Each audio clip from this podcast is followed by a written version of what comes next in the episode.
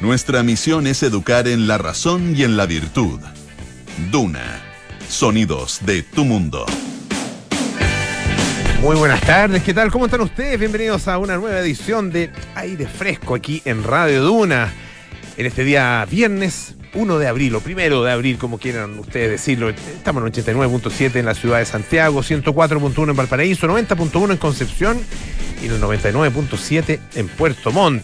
Nos pueden escuchar además en el canal 665 de BTR. Pueden eh, utilizar nuestra aplicación Radio Duna y así escucharnos el lugar donde se encuentren. Si van saliendo de Santiago, por ejemplo, gente que se, harta gente que se mueve los fines de semana y a lo mejor entre medio del camino, ah, no voy a poder escuchar, qué sé yo, nada personal. Ah, me lo voy a perder, no. Ahí ah, tienen que bajar la aplicación Radio Duna y lo pueden escuchar absolutamente todo. También en duna.cl, ahí en el lugar donde ustedes estén, en su smartphone, en su tablet, computador, donde sea, duna.cl está toda nuestra programación y también nuestros podcasts, lo mismo que en Apple Podcasts, Spotify y las principales plataformas de podcast. Hoy es eh, día viernes, tenemos panoramas con Francesca Ravizza en algunos minutos más y también vamos a tener una interesantísima entrevista em, porque mañana se cumplen 40 años desde el inicio de la Guerra de las Malvinas. Ah, claro, el 2 de abril del año 1982, que es cuando eh, los argentinos invaden o intentan invadir las, las, Islas Malvinas y se toman distintos lugares ahí del archipiélago, particularmente Puerto Stanley o Puerto Argentino, como le, como le denominan ellos. Em, y bueno, comienza una guerra terrible, tremendamente dolorosa, ah, em, que duró alrededor de dos meses. Eh, fue una guerra corta, eh, que eh, un ataque o una invasión argentina que em, Inglaterra contesta o responde con una fiereza enorme, aunque los que ya tenemos algunos años y que, que nos tocó vivir en esa época, la verdad que la recordamos con, un momento tremendamente oscuro de la historia eh, argentina, de la historia eh, latinoamericana, sin duda. Eh, una, guerra además en plena dictadura argentina y que significó, de acuerdo con la mirada que tienen muchos expertos, significó el término o el inicio del término de esa dictadura justamente. Y vamos a conversar con un experto, ah, con Federico Lorenz, él es historiador, escritor también, Em, especializado en historia reciente argentina y también en la Guerra de las Malvinas. Tiene varias obras en relación con la Guerra de las Malvinas, tanto desde el punto de vista eh, historiográfico, digamos, como desde la ficción. Tiene particularmente un libro que es una, mirada ficcionada de, esta guerra. Eh, así que estaremos conversando con alguien que tiene toda la autoridad para hablarnos de este asunto. Y em, partimos con la actualidad, pues. ¿Cómo estás, José? Yo no sé si tengo toda la autoridad yo para hablar sobre este asunto que te voy a contar, pero... Pero vamos, vamos viendo. Podemos tratar. Mira, tenemos, seamos francos, los periodistas tenemos autoridad para hablar de algo. Para nada. Pero hacemos como que Mira, la cara del Richie. Eh, es que el Richie ha escuchado tanto, ha escuchado Imagínate. tanto en su vida. Si alguien que ha escuchado cosas, es Richie, es verdad. Cosas, cosas locas. Pero es verdad, sí, sí. Mira, yo, yo tuve eh, el, honor de trabajar con Raquel Correa. ¿Ya? Y, siempre me acuerdo de una frase de ella que decía, eh, la verdad que eh, no, es que los periodistas sepamos mucho, sepamos algo, pero si uno pasa media hora, en, ese tiempo se iba a la biblioteca, digamos, media hora en la biblioteca, ah, ya sabes más que el 90%. Ya es diferente ya sabes más que el 90% Eso también es verdad. Eso también es real. Y, claro, hoy día, hoy día ya no a la gente, hoy día pasa media hora en Google y ya sabes más que, o, parece, pareciera que sabes. O media hora en un tema de actualidad en el fondo, leyéndolo. Investigando. pero uno, sí, pero así, para, hablar realmente con autoridad, lo impresionante es la autoridad con la que muchos de nuestros colegas hablan. Uno aprende a hablar con autoridad, ¿o no? A mí siempre me dicen, se nota que tú sabes mucho. Es una técnica. ¿Tú qué sabes? Claro, ¿tú qué sabes? El Richie se ríe. ¡Ah! La José, ¿cómo vas a ver tanto? Yo tengo un, primo que, Usted, primo que estudió cultura, me dice. usted que estudió cultura, oye, ¿qué tal cosa? ¿Qué, ¿Qué voy a saber yo? Lo puedo googlear. Claro. Ah, y, soy rápido para googlear. El 74 de la Constitución, ¿qué decía José respecto a no sé qué? Pero ¿por qué me está preguntando a mí? ¿De cuál Constitución? Claro, ¿cuál?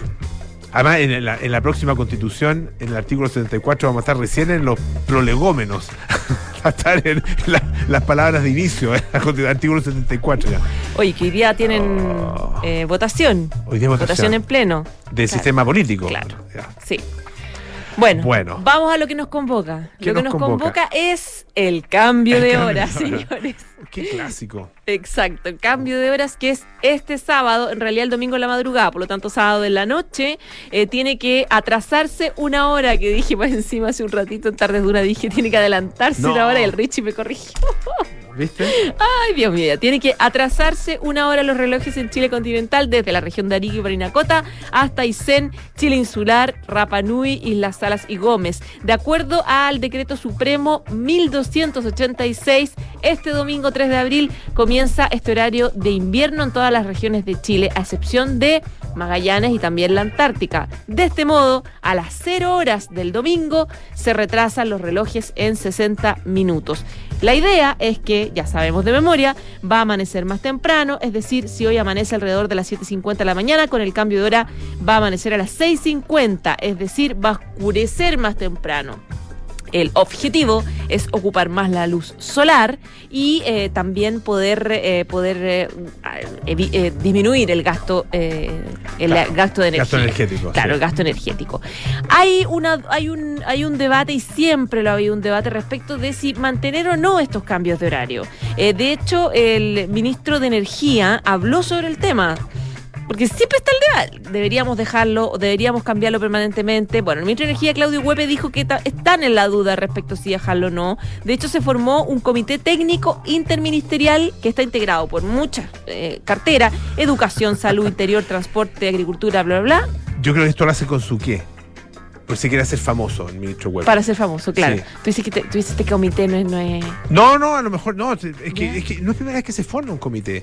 Y no, es, primera, no es primera vez que tú. Para sacar conclusiones. Claro, ¿te acuerdas de. O sea, Máximo Pacheco. Máximo Pacheco es un destacadísimo eh, eh, eh fue un gran ministro de eh, Energía. Empresario, eh, político también, fue ministro, eh, fue, bueno, trabajó en Codel, tu vicepresidente de operaciones de Codel, tuvo una destacadísima carrera en el exterior. Hoy día está en Brasil, en Brasil particularmente, destacadísimo. Pero, seamos francos, se hizo famoso gracias al cambio de hora. El, el año 2015, cuando dijo no va a haber cambio de hora. ¿Se acuerdan de ah, eso, no? No va a haber cambio de hora. Y, y, ahí formó, y de hecho tuvo unas conversaciones, yo recuerdo, tuve una conversación con, eh, con José Massa. Ah, él citó a, José Massa y, y bueno. ¿Qué opinaba José Massa? José Massa decía, eh, bueno, en algún minuto dijo que debíamos tener tres o sea, tres eh, usos horarios. ¿ah? Uno decía uno de Arica a La Serena, otro en la zona central, ¿ah? eh, que cambien entre invierno y verano, y quería, otro quería de Puerto Montt al sur. ¿ah? Y dice que el ministro lo quedó mirando como si viniera de Marte.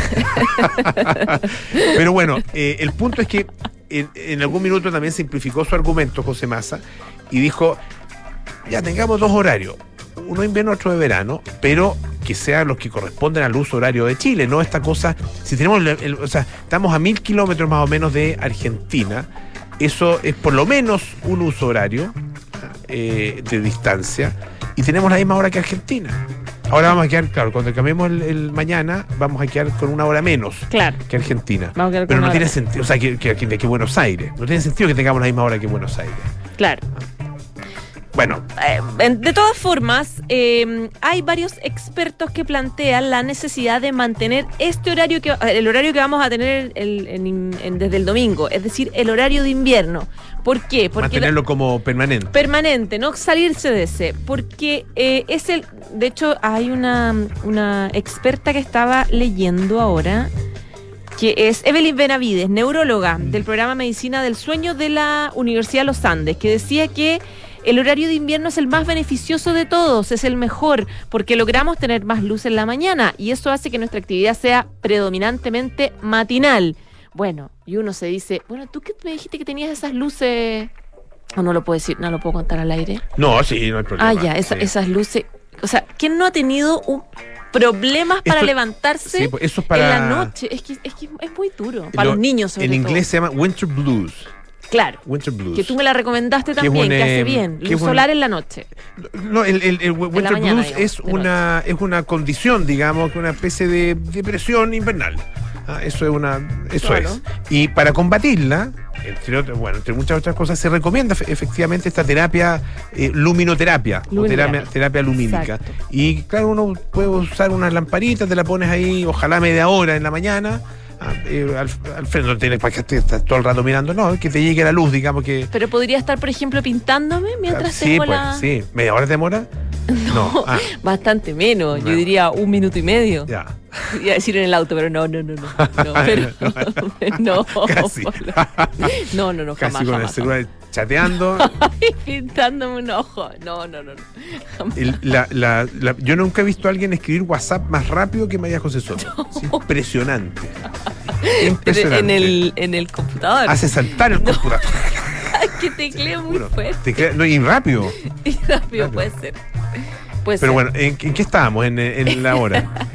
Estábamos en, en lo, en lo depresivo que es, especialmente para los niños, difícil, es levantarlos en la noche, eh, levantarlos sin, sin luz solar. Entonces, claro, aquí tiene sentido lo que dice esta neuróloga respecto de la necesidad de eh, mantener este horario de invierno para que tengamos la mayor cantidad de luz solar durante la mañana, porque durante la mañana es cuando empezamos a echar la máquina de la producción, del estudio, del deporte, del trabajo, etcétera, etcétera. Entonces, de alguna forma, dice ella, lo que hace es optimizar nuestras capacidades y ojalá se mantenga, pedía, pedía esta profesional. Ahora, respecto del cambio de hora de, de- que viene este domingo, siempre, dicen los expertos, son los niños los que más sufren, digamos, con, con- con el proceso. Entonces, da recomendaciones, lo ideal es partir a acostarlos 20 minutos antes y levantarlos 20 minutos antes, eh, los dos o tres días antes del cambio de horario, que ya estoy súper atrasada, claramente no lo hice con mi Sí, hija. pues es que ese es el No, problema, que no uno, hace, uno habla de estas cosas cuando ya no queda nada, pues ya es tarde.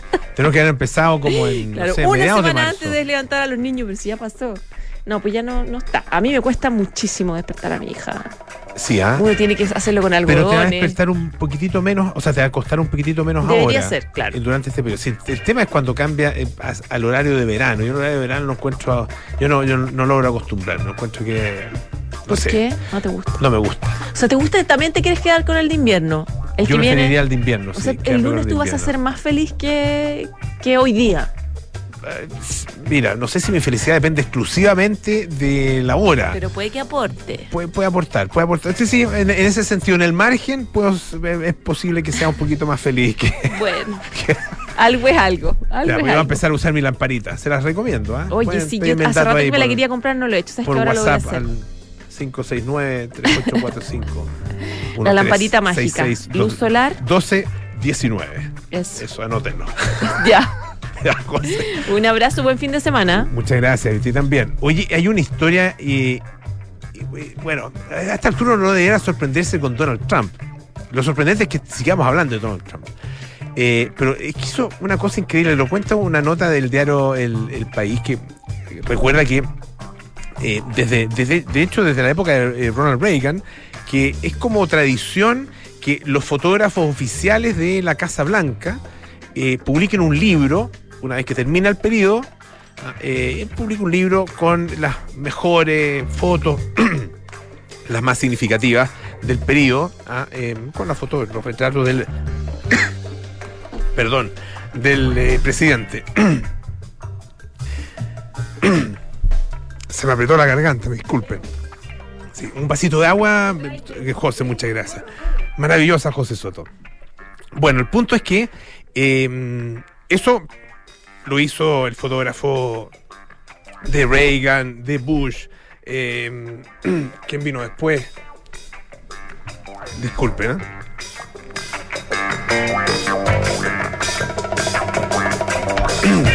ya. Un poquito, es que hace un, poco de calor en este estudio. No, no, sí, ahora ya, ya me recuperé. Muchas gracias, perdón. Bueno, y, y los fotógrafos, y los, eh, los siguientes, eh, qué sé yo, Clinton, eh, Barack Obama, todos los, presidentes posteriores. Pero bueno, el punto es que todo esto cambió con Donald Trump. Nada menos que con Donald Trump. Porque eh, según el diario The New York Times, ah, en una nota que, que se publicó ayer, eh, él había pedido a la fotógrafa oficial de la Casa Blanca, que se llama Sheila Craighead, que retrasara la publicación de su libro porque él va a sacar a la venta su propio libro de fotografías oficiales de la Casa Blanca. Donald Trump lo va a sacar a, la venta a 230 dólares el ejemplar. Increíble. Bueno, eh, el, en el caso de eh, los fotógrafos, por ejemplo, de, George W. Bush, Bush hijo, digamos, y Barack Obama, ellos mismos, lo- como expresidente, escribieron el prólogo. El caso Barack Obama, el prólogo eh, de- del libro de Pete Souza, que, que era su, su fotógrafo, un fotógrafo tremendamente famoso. Eh, pero bueno, el caso de Trump, él pidió parte del adelanto del precio fijado por la editorial para el proyecto de Craighead por escribir el prefacio, ¿ah? este, este prólogo. O sea, le pide que le pague. Los otros lo hicieron gratuitamente, los otros presidentes. Pero Donald Trump pide que le pague. Bueno, dice que mm, eh, nuestro viaje juntos ¿ah? em, convirtió a em, el primer ex, eh, o sea, a Trump el ex, el primer ex presidente, eso es, en intentar beneficiarse personalmente ¿ah? de este libro planeado por una fotógrafa eh, o por un fotógrafo, cualquiera de los dos, de la Casa Blanca.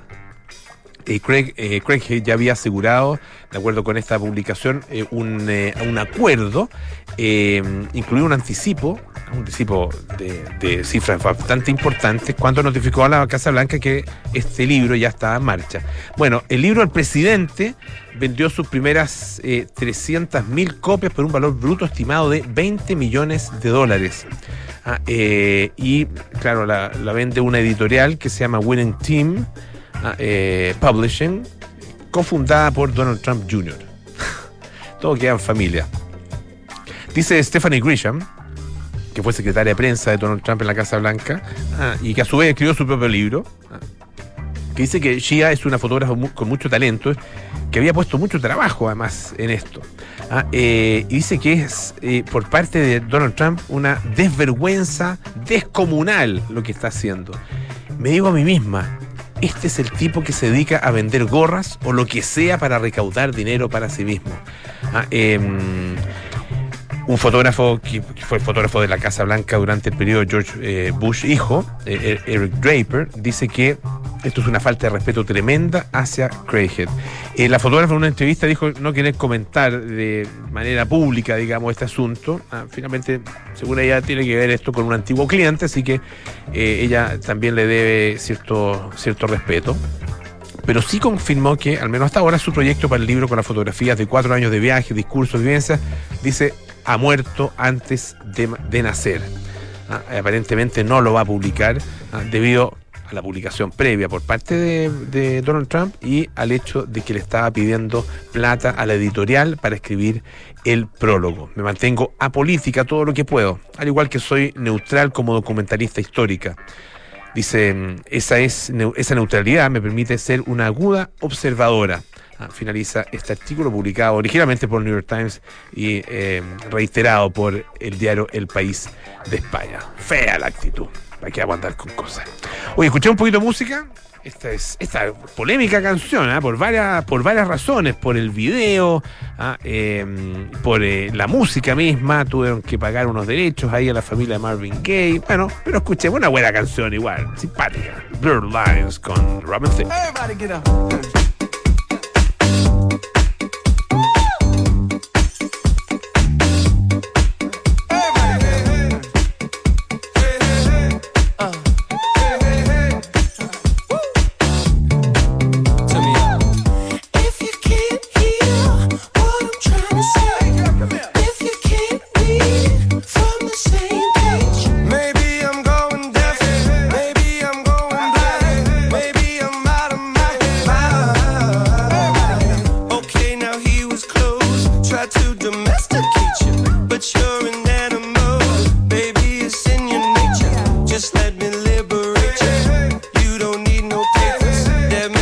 that you make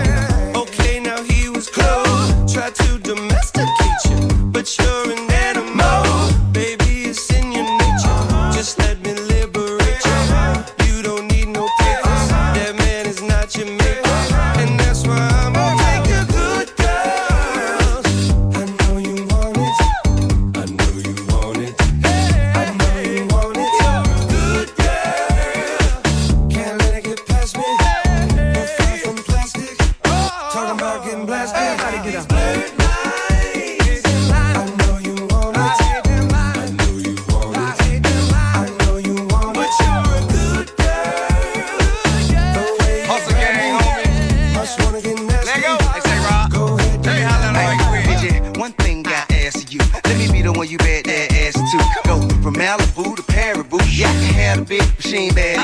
So hit me up when you pass through. I give you something big enough to tell your ass to. Swag on them even when you drag casual. I mean, it's almost unbearable. In a hundred year, not there would I pull up on side, let you have me back. Nothing like your leg guy, he too square for you. He don't smack that ass and pull your hair like that. So I jail watch and wait for you to salute and chew dip pimp. Not many women can refuse dip pimp, and I'm a nice guy, but don't get it confused. Dip pimp.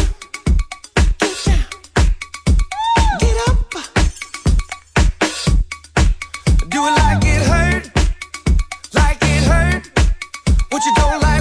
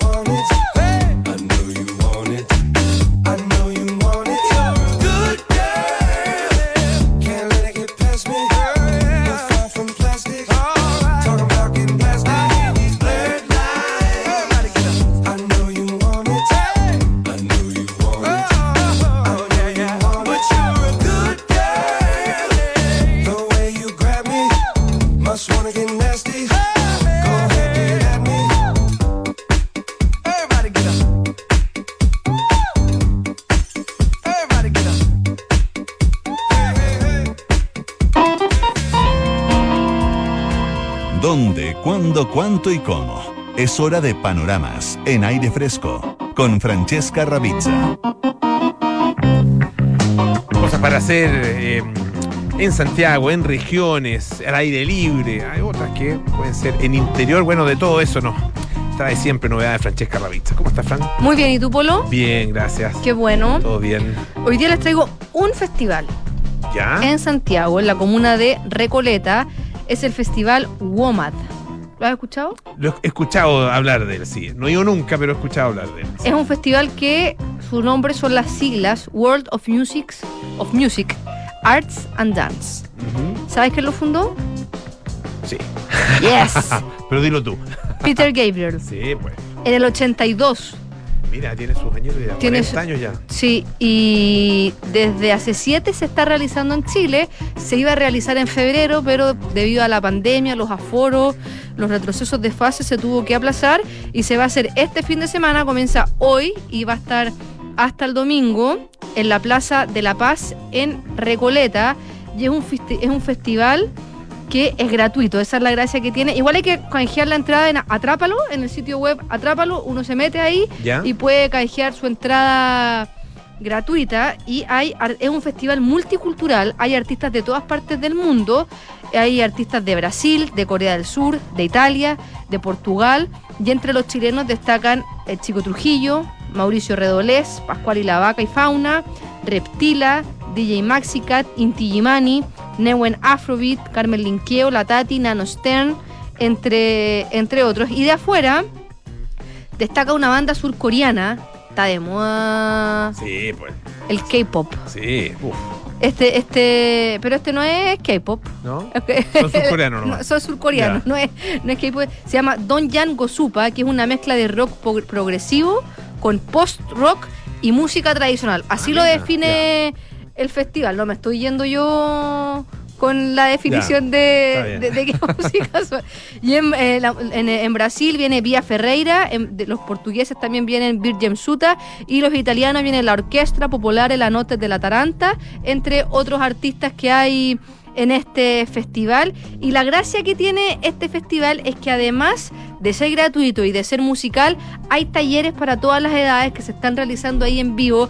Es familiar, hay exposiciones, hay recorridos patrimoniales, de verdad es un festival cultural, musical, artístico, de verdad es muy, muy entretenido y tiene como principal atracción cultural las visitas guiadas al cementerio general. Ah, Porque está ahí muy cerca de- pues, Son súper interesantes. Súper, súper Sí. interesante. Van a ver una el sábado 2 y el domingo 3 de abril. También son gratuitas. Son a las 9 de la noche. La gente, para poder participar en estos tours, tiene que estar una hora antes en la entrada del cementerio por Avenida La Paz y le van a, van a, hay 80 cupos por, por, por, por tour, pero tienes que igual hacer, tener un número para que se pueda controlar el aforo y además tienes que tener tu entrada del festival. No, no puede ser una persona que no haya canjeado su entrada al festival, ir a estos tours. Y el de mañana se llama Misterios y Esculturas, donde van a ir relatando historias de las estatuas más emblemáticas del lugar. Por ejemplo, hay una del escultor José Perotti, que mide más de dos metros y medio, y muestra a una persona recostada con las manos tapando su cara. Yo no la he visto, he ido harto al cementerio general, pero como que no me he dado el tiempo De mirar cada una de, De la- mirar de las tumbas. Hay, porque- hay lugares súper interesantes. Súper- Bueno, además, además de nombres, ¿no es cierto? Los presidentes, grandes figuras de la historia, pero también eh, Sí. eh, mausoleos que son muy interesantes. Muy punto de- interesante. punto Son museos a cielo abierto, Sí, pues. lo- los cementerios en, en general. Y el domingo va a haber una que se llama Cuentos Urbanos, en el que hay, en el que cuentan historias tenebrosas del lugar. Por ejemplo, hay una historia que cuenta un- una leyenda de un hombre en 1860 que sufrió catalepsia y lo enterraron vivo. Y cuentan ahí la historia. Ah, y la gracia es que los que guían el, el tour son actores que están disfrazados.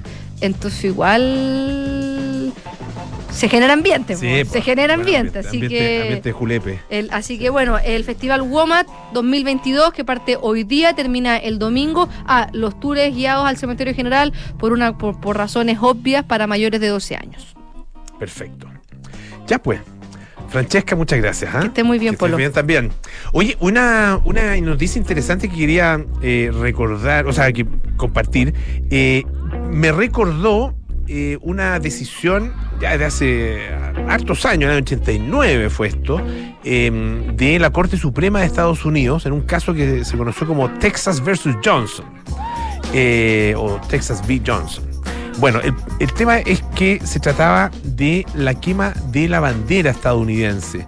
Em, Gregory Lee Johnson, eh, había en una protesta, había efectivamente quemado la bandera y bueno, esto eh, se abrió, digamos, un caso judicial en que se le acusó eh, por cometer, cometer un delito, eh, pero él se defendió amparándose en la primera enmienda, en la libertad de expresión. Eh, y finalmente, bueno, la Corte Suprema de Estados Unidos eh, eh, de- de- decidió, digamos, y determinó que él estaba efectivamente en su derecho y que la quema de la bandera era un- una, forma, digamos, de, de mensaje y de discurso simbólico.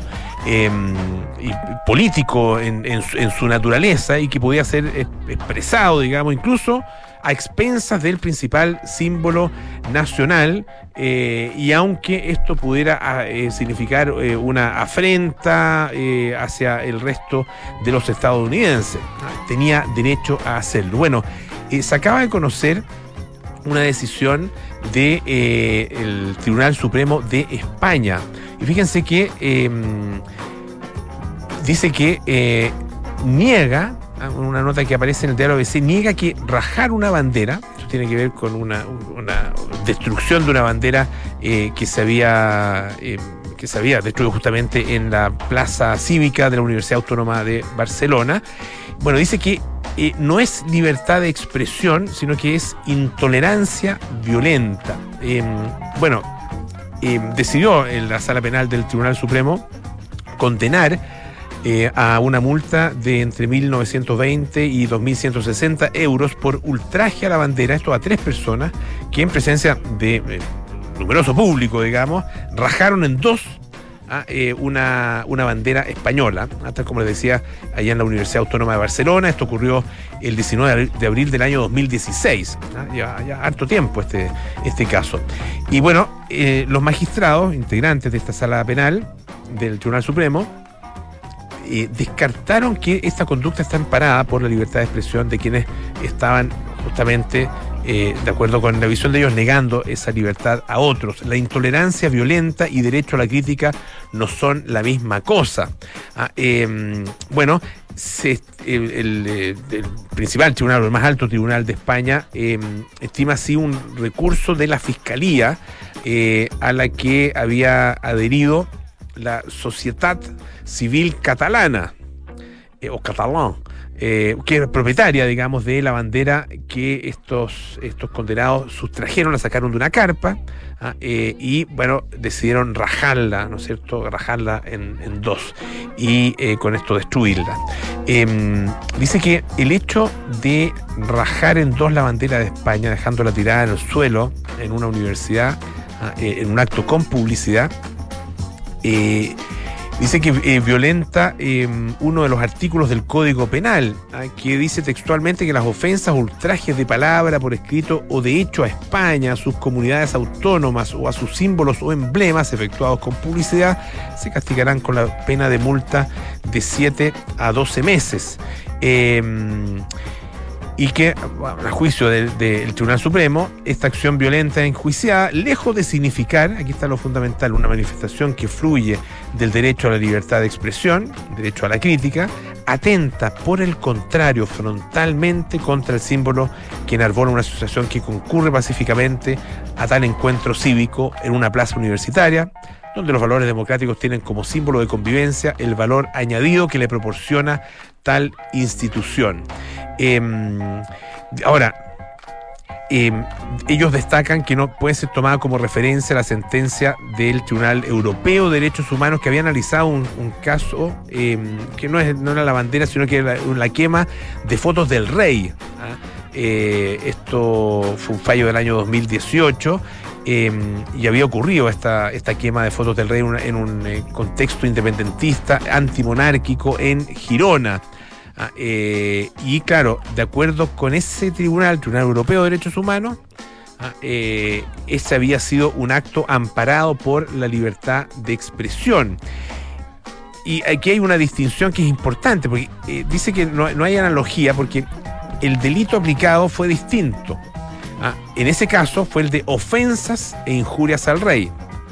Ah, eh, y además el contexto, en este caso es eh, eh, otro, es otro el, el delito ah, que, que se, mm, que se está castigando, ¿no es cierto? Ah, que es atentar contra un símbolo que, que, que está eh, enarbolando otra entidad, digamos, por lo tanto se conculca la libertad de expresión de esa, de esa otra entidad y con eso se, expresa, digamos, esta intolerancia violenta que es lo que castiga el eh, Tribunal eh, Supremo. Eh, en el, además de, la, de la, diferencia que hay en el delito, hay una diferencia también en el contexto. Ah, Esto en relación eh, entre la bandera y eh, lo que pasó con estas fotografías del rey. Ah, em, en, en este caso, en un acto en un recinto universitario, ah, donde había distintas asociaciones cívicas, partidos políticos, y el otro en un evento de índole independentista y antimonárquico.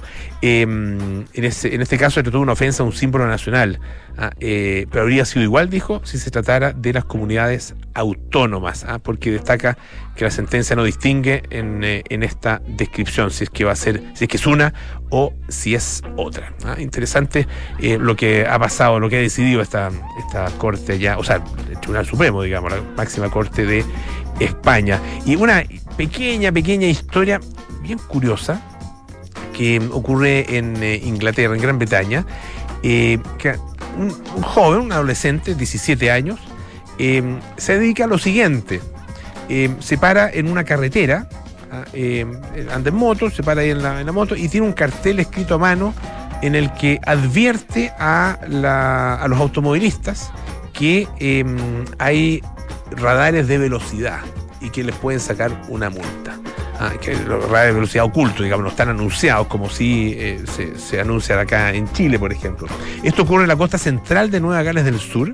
Perdón, no era, no era, mm, él es británico, pero esto ocurrió en eh, Sydney. Claro, el, joven es británico, pero esto ocurre en Sydney, en eh, Australia. Eh, y él se ha dedicado ah, durante ya un buen tiempo después del trabajo llega a esta carretera y ahí se pone con su letrerito. Dice, quiero cuidar a la gente, ah, ya que es un momento muy duro.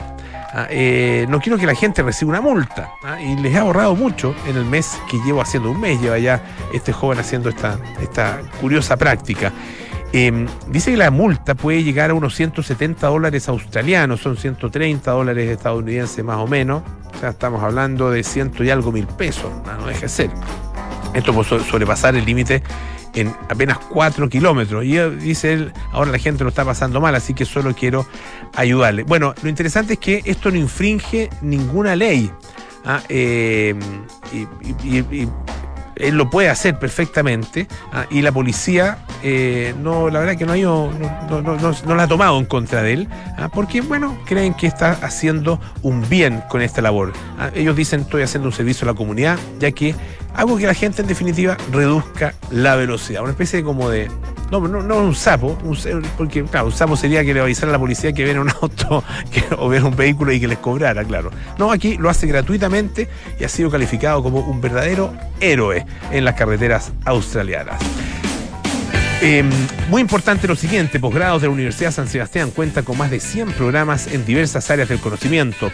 Más de 13.000 egresados han preferido sus magísteres, diplomados, postítulos y especialidades. Conoce más en posgrados.cl. Y sé parte del club eh, Paula Cocina, nuevo club Paula Cocina. Disfruta de una experiencia gastronómica única, clases semanales con los reconocidos chefs de Paula Cocina, recetarios, newsletters, descuentos y mucho más. Suscríbete en paulacocina.cl. Presenta Unimark.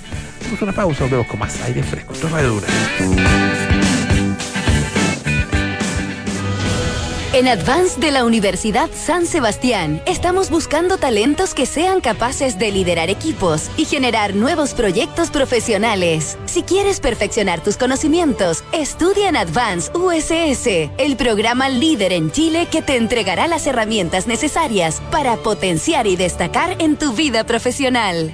Postula a una nueva carrera en modalidad online o presencial para admisión 2022 en advance.uss.cl.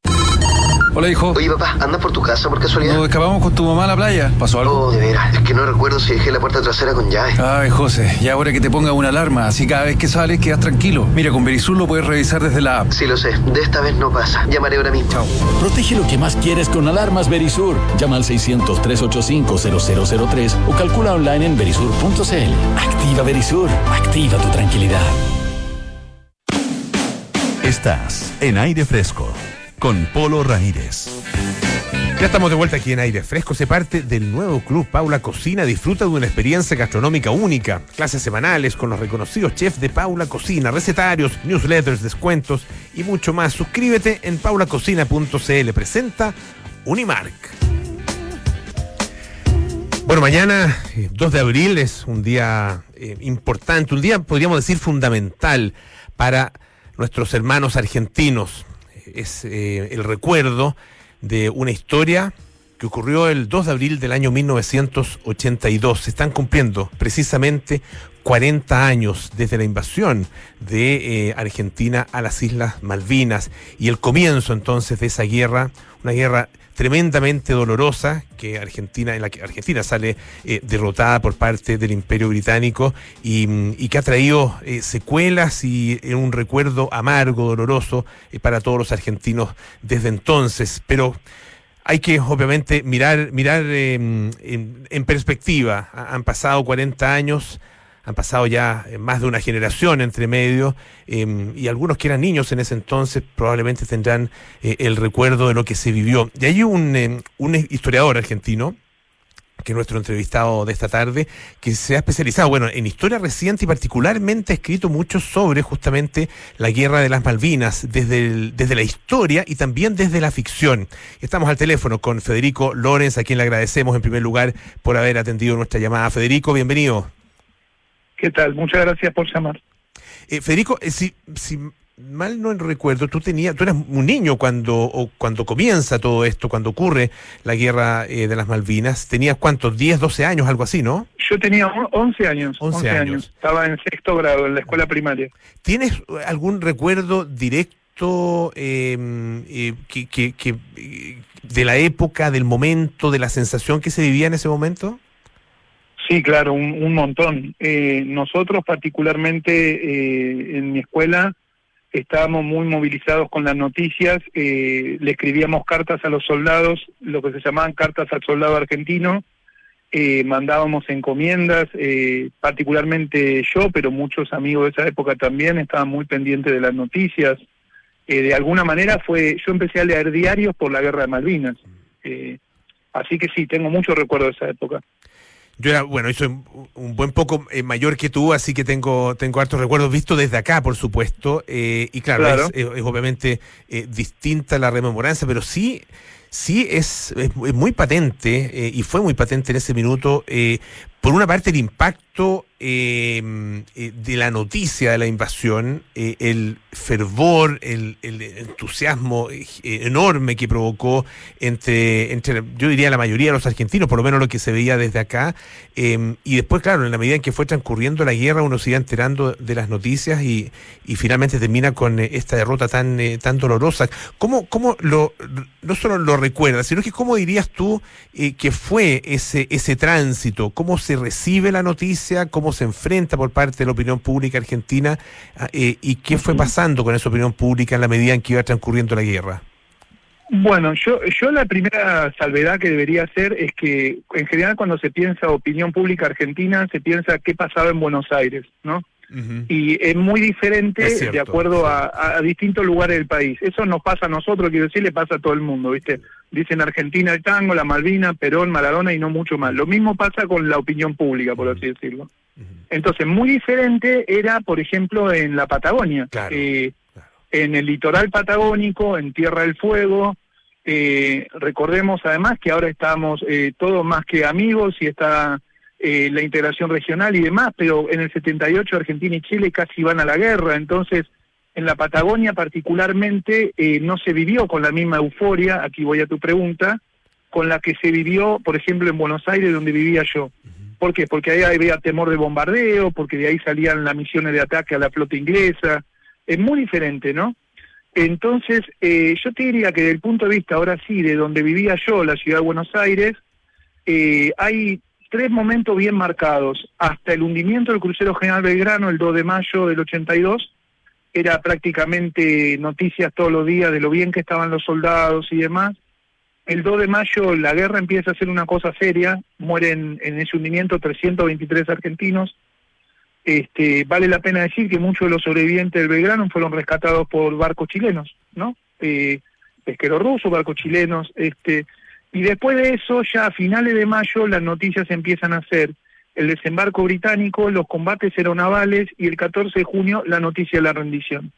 Entonces, desde el punto de vista de los civiles, digamos que estábamos en dictadura, además con censura y demás, eh, la, la derrota fue una enorme sorpresa, porque así como fue sorpresiva la recuperación, fue sorpresiva la derrota, no estaba en los diarios eso. Aunque si vos hoy lo lees todo junto, vos decís, ¿qué? Pero acá estaban avisando que íbamos perdiendo. Pasa que uno lee lo que quiere también. Ab- Absolutamente, claro, y sobre todo se está eh, metido, digamos, dentro de la noticia y se es de alguna manera eh, eh, pro- Claro. protagonista de esa, de esa información. Federico, claro. el, en, tu, en tu trabajo tú has eh, reconstruido eh, en, en parte, ¿no es cierto?, esta, esta guerra eh, a través, yo lo decía, del trabajo como historiador y también desde el punto de vista de la, de la ficción. De la ficción. Eh, y, y claro, eh, son, son dos miradas distintas, pero finalmente eh, hay muchos, muchos que piensan, yo soy de esos que piensan que a través de la ficción se puede llegar muchas veces a más verdad que a, que a través de, de- de otras disciplinas, digamos, o de, otro, o de otros géneros. Eh, ¿cómo, ¿Cómo dirías, podrías tú explicar las razones por las cuales finalmente Argentina eh, entra en esta guerra? ¿Por qué, por qué eh, se decide invadir ah, eh, y, y tratar de recuperar las Malvinas por la fuerza? Bueno, yo creo que hay un factor de largo plazo y un factor más de corto plazo. El factor de largo plazo es que durante décadas el sistema educativo público argentino, yo mismo, digamos, pero generaciones de argentinos, aprendimos que las Malvinas son un territorio usurpado por Gran Bretaña en el siglo XIX. Es decir, Malvinas es una causa nacional en términos emotivos, si vos querés, y es un conflicto diplomático desde el punto de vista racional. Pero bueno, lo emotivo y lo racional no siempre se llevan bien o van para el mismo lado. Entonces, eh, en ese contexto es que voy al segundo punto más coyuntural. La dictadura militar que estaba en la Argentina desde el año 76, del golpe de marzo del 76, eh, su política la planteó como una serie de guerras. En el 76 era la guerra contra la subversión, como se decía, luego fue la guerra contra la inflación, este, Luego, como te digo, el conflicto por los canales fueguinos, eh, la casi guerra con, con Chile, eh, y Malvinas estaba ahí a la mano, te diría, no porque fuera una decisión trasnochada, sino porque está en el sentido común de los argentinos que las Islas Malvinas van a ser recuperadas. El punto es si vos tenés una dictadura en el poder que aplica la lógica de la fuerza todo el tiempo, un país que no tiene experiencia bélica, además, pues la, última experiencia bélica de la Argentina hasta 1982 había sido la llamada conquista del desierto en el siglo XIX. Entonces, eh, un país muy encerrado sobre sí mismo, eh, unas fuerzas armadas que se consideraban exitosas en lo que llamaban la lucha contra la subversión y que sabemos que fue terrorismo de Estado. Eh, y un país eh, muy alejado del mundo en términos de política exterior, ahí fue para adelante con las Malvinas. Sobre todo porque además la junta militar, que era la que gobernaba, aunque parezca increíble creerlo, no esperaba una respuesta militar británica. Pensaba que como estaba enviando asesores militares a Centroamérica en acuerdo con Reagan, que era el presidente en aquel momento de Estados Unidos para la represión, Estados Unidos iba a ser presidente, no que iba a apoyar a la Argentina, pero que no iba a intervenir por lo menos. ¿Qué importancia tuvo? Estamos conversando con Federico Lorenz, que es eh, historiador, escritor, eh, ya eh, tiene una obra importante en relación con las Malvinas, con la historia de las islas, del- de, la guerra en las Malvinas. ¿qué, em, ¿Qué importancia tuvo la guerra? En la caída de la dictadura militar. Eh, es un tema que obviamente se ha, se ha discutido mucho, eh, eh, para algunos eh, la decadencia de la dictadura ya venía eh, dándose y desde antes de la guerra y esto solamente le pone de alguna manera el, el, el, el- no sé, el acorde final a, esta, a, esta, a esta canción, digamos, que ya, ya se venía tocando de alguna forma. ¿Cómo lo ves tú? No, eh, yo te agradezco mucho la pregunta porque es, eh, es nodal para entender por qué Malvinas eh, todavía es una cosa tan presente para nosotros, para los argentinos. Eh, definitivamente la derrota en Malvinas apuró la entrega del poder por parte de los militares. Se dio ahí también un- una situación. Eh, las Fuerzas Armadas se desprestigiaron ante su propio pueblo eh, porque no habían cuidado a sus soldados en Malvinas, porque rápidamente se supo de la improvisación con la que se había hecho todo en Malvinas. Entonces, esa impugnación social por Malvinas se extendió, digamos, uno podría decir, la prensa le perdió el miedo, actores políticos le perdieron el miedo, y lo que empezaron a circular también fueron de forma masiva en la Argentina, las más conocidas en el exterior, la denuncia por violaciones a los derechos humanos. Entonces, eh, eh, la derrota en Malvinas, el desprestigio que significó para las Fuerzas Armadas, abrió la puerta a una impugnación mayor, porque desde el punto de vista individual de cada uno de nosotros, yo era un niño, pero mis padres no, quiero decir, eh, salía la pregunta automática, bueno, pero ¿dónde estaba yo? que mientras pasaba todo esto? Entonces, entre que además ya estábamos en una crisis económica importante, porque eso sí era de contexto interno. El plan económico de la dictadura para 1981-82 ya se había revelado como destructivo de la economía productiva. Era la, la situación económica era muy mala. Entonces, todo sumado, todo, porque nunca hay una sola causa, sin duda Malvinas le dio un empujón, eh, una aceleración a la entrega del poder por parte de los militares.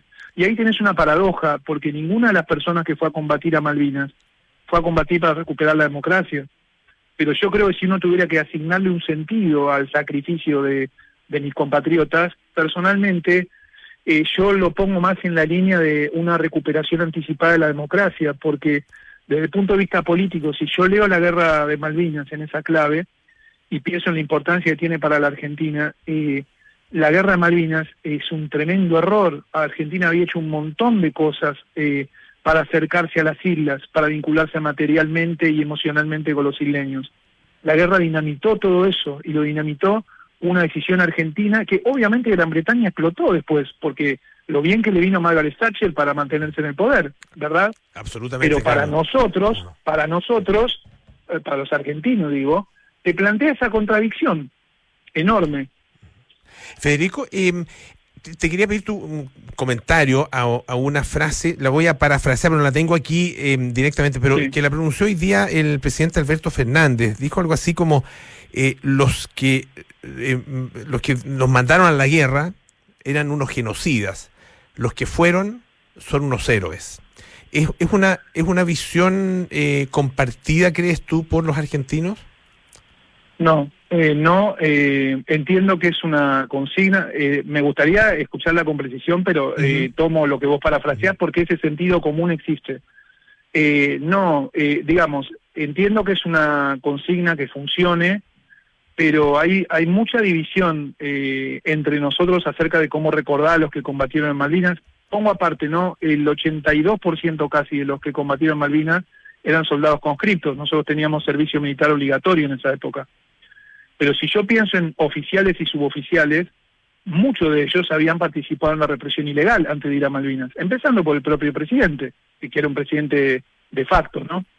Entonces, eh, creo que es una frase que puede querer construir un sentido, pero que no es justa históricamente, porque hay muchos oficiales, así como te digo, muchos estuvieron en la represión ilegal, también te voy a decir, muchos, sobre todo oficiales jóvenes, no. Y algo que sí es conocido en relación con Malvinas es que a nivel de conducción estratégica la guerra fue un desastre, pero en el terreno muchos oficiales con mando de unidades de regimiento o capitanes, tenientes, etcétera, eh, eh, hicieron las cosas bien a pesar de la derrota. O sea, la misma dictadura militar produjo un informe, llamado informe Rattenbach, donde claramente se establecen eh, excepciones, es decir, gente que combatió bien. Ahora, el problema es que incluso entre mucha gente, de esa gente que combatió bien había represores. Para un militar en esa época, eh, bueno, pues había peleado dos guerras, la guerra contra la guerrilla y la guerra contra los ingleses. Claro, la frase Ahí es- es, otro sí. plano. La frase exacta lo- la, la pronunció en una entrevista eh, que le concedió a la BBC, que de hecho entiendo que es la primera entrevista eh, que un presidente argentino eh, otorga a un medio de comunicación eh, británico ah, desde, desde ese entonces. Eh, y dice, los que comandaron la guerra fueron genocidas, pero los que murieron en Malvinas fueron unos héroes. Ah, em, Ahí está. Claro. Bueno, los, los que comandaron seguro, los que murieron, yo te diría que incluso así eh, merece una discusión, por lo menos de mi parte. 15. Porque hay una enorme pregunta, eh, por lo menos para mí, y eso es lo que orienta mi trabajo, si morir por la patria lava eh, los pecados que cometiste reprimiendo a tu propio pueblo. Yo me lo pregunto. O sea, o en otro sentido, morir por la patria está por encima de cualquier otra cosa y te das cuenta que eso es una discusión enormemente política y por eso Malvinas es tan intenso para nosotros también. Y lo si- Porque ¿cómo, cómo sería? Claro, lo sigue siendo eh, hoy día, han pasado 40 años, Sí. y ahí, ¿cómo, cómo dirías tú que, que son los alineamientos dentro de esta, de esta discusión acerca de lo que fue la guerra y de su significado posterior? Eh, yo creo que hay un acuerdo social, eh, así de genérico lo que estoy diciendo, en reconocer a los soldados, a quienes combatieron. El reconocimiento popular llegó muchísimo antes que el reconocimiento estatal, eso hay que decirlo. Eh, creo que comienza a haber una idea de eh, lo lejos que quedaron las Malvinas de la Argentina después de la guerra, lo cual es muy costoso porque, por ejemplo, en términos individuales, como que lo que yo hice no sirvió para nada, más aún, fue malo. ¿eh? pero creo que todavía hay mucha discusión, sí, alrededor de cómo calificar la guerra. Es decir, no es lo mismo hablar de gesta que hablar de guerra. Yo nunca usaría la palabra gesta, yo. Y me cuesta usar la palabra héroe. Yo me acuerdo un muy buen amigo que tenía, un excombatiente de Malvinas, que hicimos unas cuantas mesas por distintos lugares de la Argentina cuando comenzó a haber denuncias por malos tratos en Malvinas, por malos tratos de los oficiales hacia sus soldados, ¿eh? y él decía, bueno, los únicos héroes, me acuerdo una mesa que estuvimos con este hombre, se llamaba Orlando Pascua, un- un- una gran persona, y él decía, habiendo combatido, los únicos héroes son los que murieron allá, y yo le decía, no, Orlando, no, porque a lo mejor uno de los que murió, si vos estás denunciando crímenes de lesa humanidad, antes de estar en Malvinas, hizo esas cosas. Entonces, ahí hay una discusión política interesante, para mí, por lo menos, insisto, ¿no? Eh, el paso del tiempo creo que va haciendo que las palabras que durante más tiempo construimos, la patria, la gesta, etcétera, van a- vayan ganando por su propio peso. Pero ahí es donde yo, vos decías lo de la ficción y la historia. Yo creo que cuando uno marca una visión que es antagónica o anticlimática, es como el que tira una piedra a un río que viene con mucha correntada, ¿no? Yo al menos trato de tirar las piedras a la correntada, porque van quedando. Son discusiones que están. Federico Lorenz, historiador argentino especializado en historia reciente de Argentina y también eh, en la guerra de las Malvinas, de la cual se están cumpliendo 40 años el día de mañana. Muchísimas gracias por estar esta tarde acá en Radio Duna. Que estés muy bien, un abrazo. No, a ustedes, muchas gracias y un gran saludo por allá. Bueno, ya nos tenemos que ir. Viene cartas notables con Bárbara Espejo, hoy de Joseph Stalin a Polia. Luego, nada personal con Josefina Ríos y Nicolás Vial. A las 20 horas, terapia chilense con Matías Rivas y Sofía García Huidobro. Luego, sintonía crónica epitafios con Bárbara Espejo y Rodrigo Santa María. Hoy el gran Marvin Gaye. Y mañana a las 20 horas, Duna Jazz con Santiago Ramírez. Y nosotros nos juntamos el día lunes a las 6 de la tarde. Y atención, el día lunes, no a las 6, sino que a las 5, porque tenemos sorpresas para ustedes. Hay novedades aquí en el 89.7. Hasta entonces, chao.